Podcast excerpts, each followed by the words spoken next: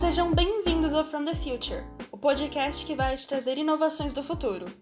Eu sou Bárbara Cristina, locutora deste podcast, e hoje vamos trazer um bate-papo com um convidado especial. A Isabela Abreu, que é nossa CEO da Red Fox, conversou com Antônio Serrano, que é o fundador e CEO da Juntos Somos Mais, uma joint venture revolucionária entre a Votorantim Cimentos, a Gerdau e a Tigre. Essas três gigantes do mercado da construção civil trouxeram um novo formato de inovação corporativa para o mercado brasileiro. Olá, Antônio. Olá, Isabela, boa noite. Opa, boa noite, tudo bem? Tudo jóia. Tudo bem também. Então, queria agradecer você, Antônio Serrano, por estar aqui com a gente hoje e compartilhar um pouquinho da sua experiência com inovação corporativa na prática. Então, um exemplo vivo né, de que inovação corporativa pode sim dar muito certo. E aí, queria agradecer hoje a, participação do Antônio Serrano. Ele está aqui com a gente hoje e comprova, né? Ele é CEO da Juntos Somos Mais, é, engenheiro, né? E, e, tem um MBA na, pela Universidade de Chicago. E aí ele vai se apresentar em mais detalhes, contar um pouquinho quem é o Antônio Serrano, como ele chegou até aqui, o que, que é essa Juntos Somos Mais, que é um grande conglomerado aí de grandes empresas que apostaram de fato na inovação corporativa. Então, agora, obrigada, Antônio, novamente. Agora eu deixo o palco com você. Legal, Isabela. Obrigada pela, pelo convite e bem contente de, de ser o primeiro aí nessa, nessa aventura aí que espero seja uma, uma longa jornada da Red Fox. Contando um pouquinho de mim rápido e mais da Juntos Somos Mais, que é o que acho que vai interessar mais a, ao público. É, eu trabalhei, sou engenheiro com MBA em Chicago, como você comentou, trabalhei 10 anos numa empresa de consultoria de estratégia. Em 2014, entrei na Votorantim Cimentos, entrei para montar uma área de precificação, inteligência de mercado, e um dos pontos que, que eu percebi, quando você entra para fazer inteligência de mercado, uma das primeiras análises que você faz é churn rate, né, o índice de perdas de cliente. Eu vi que assim, isso era relativamente alto e acabei, pelo um pouco pelo meu histórico de bem, tendo trabalhado em programas de fidelidade, trabalhei na época de bem na Múltiplos e outros programas, veio a ideia, junto com meus colegas, de criarmos aí uma de criarmos um programa de fidelidade pensando no varejo de material de construção, ligando aí a indústria, no caso a Votorantim Cimentos, ao varejo de material de construção. A ideia foi foi aumentar, trabalhar um pouco mais esse relacionamento entre a Votorantim e esses varejistas para a gente, a partir daí, melhorar, reduzir o churn e, ao mesmo tempo, ajudar os varejistas a se desenvolverem. Uma coisa que a gente notou, Isabela, é que existem mais de 100 mil lojas de material de construção do Brasil, e a maior parte delas é formada por pequenos e médios empreendedores. E a gente viu que eles precisavam de algumas, algumas ajudas em diversas frentes aqui para conseguirem mais ferramentas de gestão, conseguirem se profissionalizar mais. Então, a gente acabou, a partir daí, criando esse programa de fidelidade, que o, o intuito dele era ajudar o varejista a trocar os pontos por itens que ajudassem a loja a se desenvolver. O programa foi progredindo, apesar da crise aí que teve em 2015 e 2016. O PIB do Brasil caiu 6, 7% esses dois anos. a gente olha a construção civil, o PIB caiu 20, depois caiu mais 10, então foram anos bem difíceis para a construção civil aqui no Brasil. Mas o programa conseguiu crescer firme e forte aí, a gente conseguiu trazer bastante resultado, foi inovação de, de bastante sucesso. E quando passou o pior da crise, a gente começou a trazer mais empresas para formar uma coalizão. A Tiga Gerdau fizeram, se interessaram por não apenas participar da coalizão, mas também se tornarem sócios.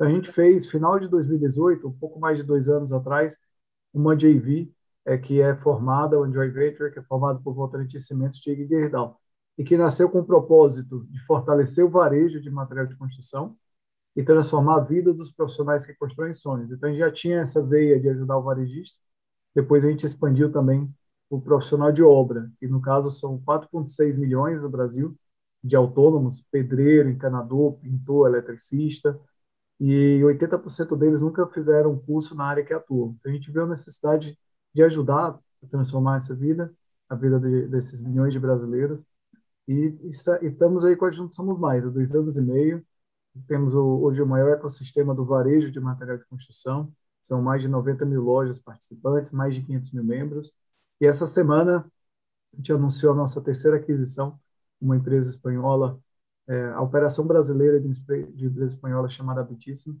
a gente espera aí que o nosso ecossistema passe de um milhão de participantes. Bacana, excelente. É, parabéns pela trajetória. Conta para gente um pouquinho como foi, é, de fato, a fundação da, da Juntos Somos Mais, né? Você mesmo falou que ela nasceu dentro da Votorantim e depois você, vocês conseguiram né, trazer e juntar é, a Tigre e a Gerdau. Como foi esse desafio? Ela nasceu de um problema? Como foi, como foi todo esse nascimento da Juntos Somos Mais? Conta para a gente um pouquinho. Legal, e foi bem interessante, Isabela, o nascimento da Juntos, porque quando a gente olha, ela nasceu de um problema que eu estava comentando, elevado índice de perda de clientes, elevado churn rate de clientes, e clientes é basicamente as lojas comprando da Votorantim na época. É, mas o, o, que foi mais interessante foi que a Votorantim Cimento já tinha tido um programa de fidelidade no passado. Então, um dos aspectos que eu enfrentei na época era um monte de gente falando, pô, não vai dar certo. A gente já fez e não funcionou, né? Aquele famoso já fizemos e não deu certo. E só que eu tinha também feito outras, tido todas, outras experiências que tinham dado certo, né? E, e a Múltiplos era um caso muito emblemático na época. E fui atrás, para não repetir os mesmos erros, fui atrás de entender o que, que aconteceu. Entendi que teve algumas mudanças, alguns pontos no, no, no projeto anterior que, de fato, tinham viabilizado. Mas consciente disso, eu vi que poderíamos fazer diferente, poderíamos fazer melhor. Só que como já tinha uma, uma turma enorme que entendia que, que não ia dar certo e tal, na hora de fazer o piloto, ah, eu acabei pegando, em vez de fazer, por exemplo, o que é normal em um determinado piloto, você pega uma região e faz nessa região. Eu acabei pegando várias regiões, mas pegando um vendedor, que a gente precisava do vendedor de campo, né? Acabei pegando um vendedor em cada região, mas eram sempre os vendedores muito empolgados. Então, de uhum. certa forma, encontrei ali a turma que, que é mais inovadora dentro do, da, da empresa e fizemos com eles os piloto, o piloto. E o piloto deu super certo e muito rápido.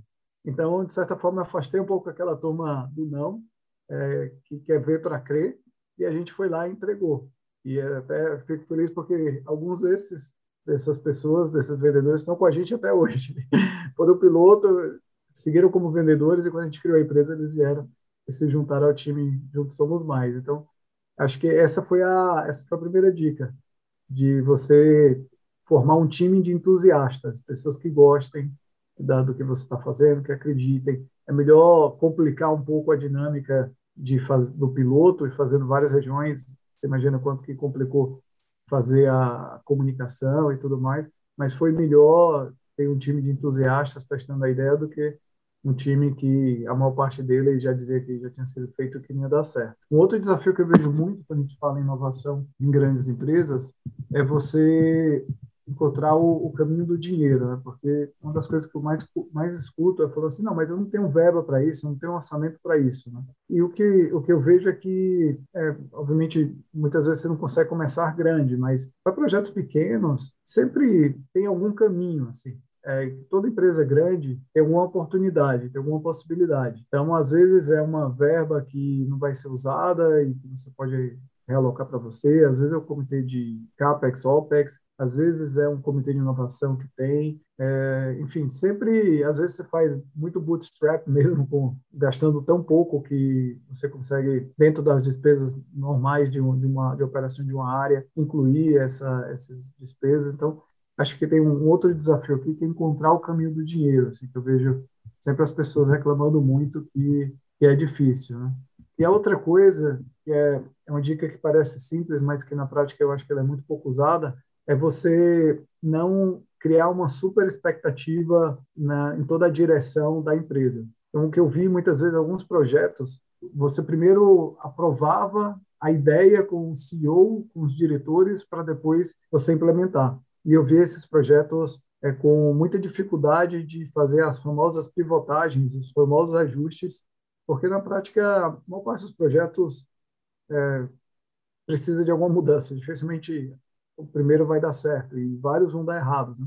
E quando você já cria uma expectativa lá em cima, você acaba se atendo tanto a esse projeto, se fixando tanto nele, que você fica com pouca flexibilidade depois para poder ajustar, para poder aprimorar. Então, eu acho que comece pequeno, comece com um time de entusiastas ali e faça acontecer. E quando o projeto tiver de um bom tamanho, aí ninguém segura. Não tem, sabe, área nenhuma burocrática dentro da empresa que vai segurar o seu projeto. Então, esse é um pouco aí das dicas e que, que a gente acabou usando na prática lá e que olhando para trás parece ser interessante para replicar em outros projetos inovadores. Aí. Não, sem dúvida. E o que a gente vê muito, até você comentou é, três pontos fundamentais e que são grandes mitos né, da inovação quando a gente é, leva ou fala sobre inovação. Existe esse mito ainda de que inovação é caro, que inovação é difícil, às vezes também que inovação é muito fácil. Então, muitas empresas terminam falhando porque eles acreditam hoje em dia que inovar, isso até falo muito com os nossos clientes, que inovar é você é, pegar lá, sei lá, X milhões de reais, colocar num andar novo, todo colorido, todo mundo de chinelo e tudo mais, e aí a inovação acontece, né? E aí tem, tem alguns mitos dentro das organizações que, que a gente vê bastante. O primeiro, sem dúvida, é esse. Eu já tentei fazer e não funcionou. Então, é, isso é muito natural e, e, e, encontrar né, esse caminho, acho que você falou muito bem, é encontrar esse caminho dentro das organizações de que, beleza, ele, ele te tentamos, mas não funcionou, mas por que, que não funcionou? E como que podemos fazer para funcionar? E conta para gente um pouquinho mais em detalhes como foi esse é, derrubar esse mito na prática, porque a gente sabe, né? A Votorantim é uma empresa de muitos anos, é, naturalmente, tradicionalmente analógica, né? Então ainda pouco digital.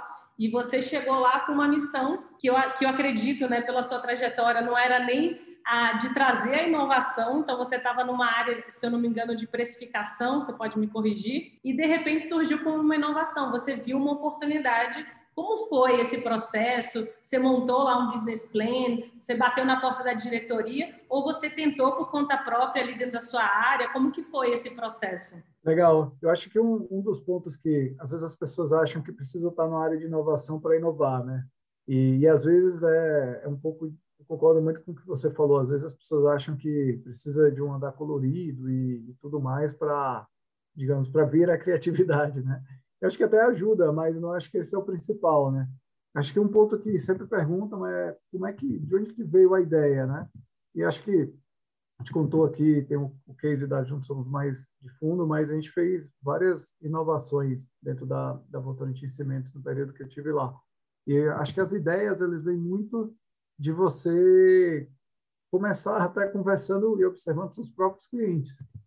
Os seus clientes, normalmente, eles já compram algo de você e, e muitas vezes estão dispostos a comprar mais, pagar mais. Né? Então, eles são uma boa fonte de ideias, de inspiração, de os seus concorrentes abordam seus clientes, então você é sempre uma boa fonte de informação de o que está acontecendo, o que, que, que, que tem de oportunidades.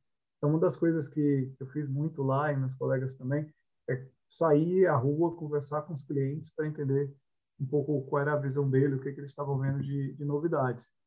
Um outro aspecto nessa ainda nessa etapa de geração de ideias é você conversar com indústrias diferentes.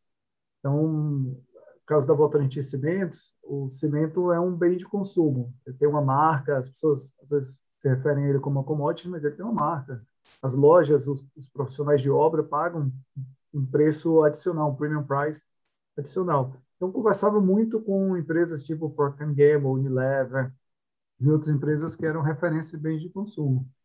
Mas eu acho que uma das principais fontes que, tá, que, que vem de, de informação, de ideias, é você estar tá muito em contato com, com startups. Então, startups são celeiros de ideias, e no meu caso, sou mentor da Endeavor há quase 10 anos e tenho sou um dos mentores mais engajados lá e estou aí sempre conversando com muita gente, com muita startup e discutindo diferentes modelos de negócio. Os fornecedores também, muitas dessas startups tentam, tentavam na época que eu estava lá no Votorantim, serem fornecedores da, da Votorantim Cimentos. Então, era sempre boas oportunidades de conhecer mais gente, conversar. Então, aí vem, digamos, a, a ideia, né? E entrando um pouco mais na, na, segunda etapa, né, tá bom, tive a ideia, como é que eu faço, né, um pouco da, da sua pergunta. Eu acho que aqui vai depender muito do que você está fazendo, assim. É, tem várias, no geral, é, a inovação vai estar tá muito no que você já faz. Então, você vai olhar as atividades da área. Então, no meu caso, esse que eu dei de exemplo é a parte de inteligência de mercado, mas a gente inovou muito na forma de precificar o cimento para dentro da Votorantim de Cimentos. A gente fez diversas ações nesse aspecto e, e nesse aspecto a gente acabou é, criando inovações que às vezes são menos conhecidas porque elas não viram não viraram uma empresa como foi o caso da Juntos Somos Mais mas foram inovações que a gente conseguiu é, gerar um diferencial competitivo para a empresa. Isso tem um valor enorme, assim, quando a gente olha, isso é considerado inovação também lá dentro, né?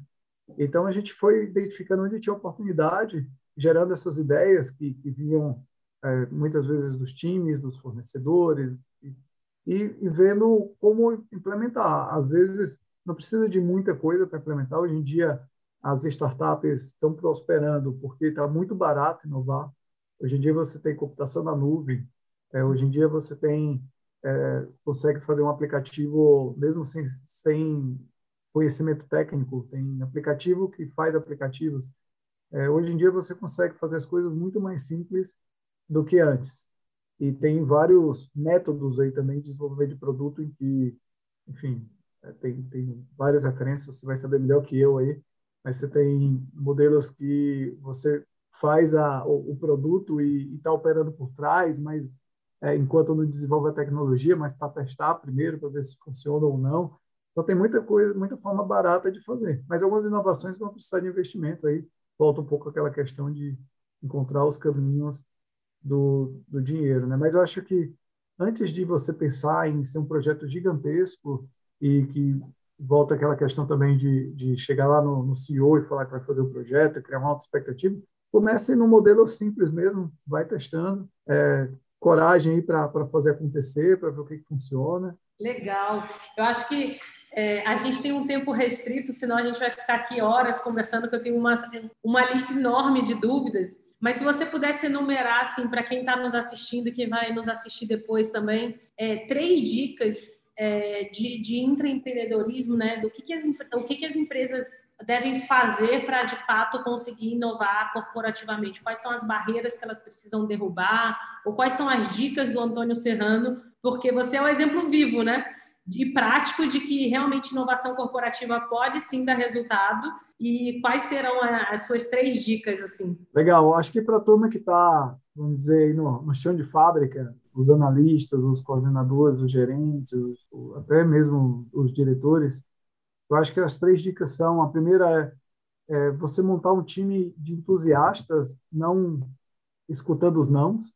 Acho que essa é a primeira. Você montando gente boa, que acredita, que quer fazer, e não vai ficar dando muita bola para os nãos. O outro é encontrar o caminho do dinheiro, porque sempre existe na sua organização, nas empresas grandes sempre existem vários comitês, várias oportunidades de você tentar um, um pouco, estamos falando de pouco recurso, nada muito, nada muito sofisticado. E o terceiro é para você agir rápido, para você fazer, ir lá, fazer, testar, experimentar, é, sem criar muita expectativa no, no, topo e agindo, tentando agir rápido aí antes que, que a burocracia o pegue. Assim, quando o pegar, o projeto já vai estar tracionado, já vai estar tão grande que e todo mundo vai vai aplaudir em vez de todo mundo vai querer ser o, o pai do filho e vai ver que o filho foi bonito. Então tem um pouco dessa dessa jornada. Então acho que essas são as três dicas aí para quem está no, no chão de fábrica. Para os CEOs acho que é a conversa é um pouco diferente. Acho que tem, tem que pensar muito na estratégia entender quais são os diferenciais competitivos da, da empresa e a partir daí a identificar priorizar quais são a, as ações que, que, podem mudar o ponteiro da empresa hoje e no futuro, né? Essas do futuro são sempre as mais difíceis, mas na, eu sou conselheiro de três empresas, a gente sempre consegue identificar algumas apostas aí. E a recomendação que eu dou nas empresas que eu sou conselheiro é 70% do que você está investindo é para melhorar o seu core business, 20% são adjacências ao seu core, são apostas, digamos, de risco médio, e 10% é, são coisas que quase que ciência básica, assim, que você vai testar. Se der certo, vai dar muito certo, mas a probabilidade de dar certo é muito baixa. Então, é pouco recurso, mas sempre vale ter um pouquinho de coragem aí e fazer esses testes meio em ciência básica, porque algo bom, grande pode surgir. Vamos encerrar por aqui. Agradeço de novo sua disponibilidade e é um prazer é, ter com a gente aqui um exemplo vivo realmente de inovação corporativa na prática. Legal, Isabela. Muito obrigado pelo convite. Muito feliz em ser o primeiro aí dessa série que aposto vai ser um sucesso.